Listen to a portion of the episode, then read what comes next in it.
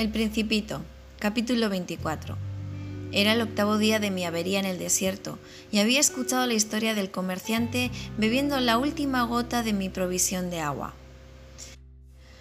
Ah, le dije al Principito, son muy bonitos tus cuentos, pero yo no he reparado mi avión, no tengo nada para beber y sería muy feliz si pudiera irme muy tranquilo en busca de una fuente. Mi amigo el zorro me dijo no se trata ahora del zorro, muchachito. ¿Por qué? Porque nos vamos a morir de sed. No comprendió mi razonamiento y replicó. Es bueno haber tenido un amigo, aun si vamos a morir. Yo estoy muy contento de haber tenido un amigo zorro. Es incapaz de medir el peligro, me dije. Nunca tiene hambre ni sed y un poco de sol le basta. El principito me miró y respondió a mi pensamiento. Tengo sed también. Vamos a buscar un pozo. Tuve un gesto de cansancio. Es absurdo buscar un pozo al azar en la inmensidad del desierto. Sin embargo, nos pusimos en marcha. Después de dos horas de caminar en silencio, cayó la noche y las estrellas comenzaron a brillar. Yo las veía como en sueño, pues a causa de la sed tenía un poco de fiebre. Las palabras del principito danzaban en mi mente. ¿Tienes sed tú también? le pregunté. Pero no respondió a mi pregunta, diciéndome simplemente, el agua puede ser buena también para el corazón.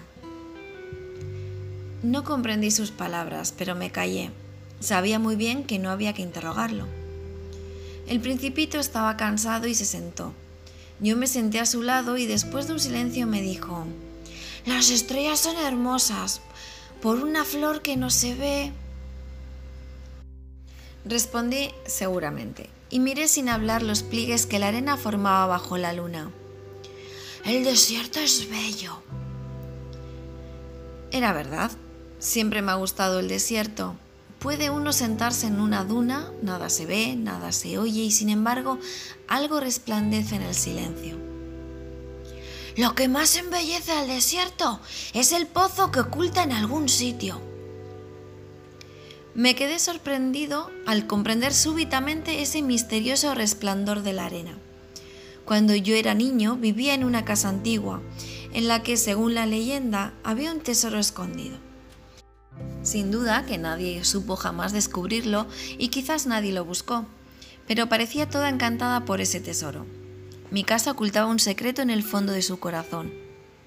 Sí, le dije al principito, ya se trate de la casa, de las estrellas o del desierto, lo que les embellece es invisible. Me gusta que estés de acuerdo con mi zorro. Como el principito se dormía, lo tomé en mis brazos y me puse nuevamente en camino. Me sentía emocionado llevando aquel frágil tesoro y me parecía que nada más frágil había sobre la tierra. Miraba la luz de la luna aquella frente pálida, aquellos ojos cerrados, los cabellos agitados por el viento y me decía, lo que veo es solo la corteza, lo más importante es invisible. Como sus labios entreabiertos esbozaron una sonrisa, me dije, lo que más me emociona de este principito dormido es su fidelidad a una flor es la imagen de la rosa que resplandece en él como la llama de una lámpara, incluso cuando duerme. Y lo sentí más frágil aún. Pensaba que las lámparas hay que protegerlas, una racha de viento puede apagarlas.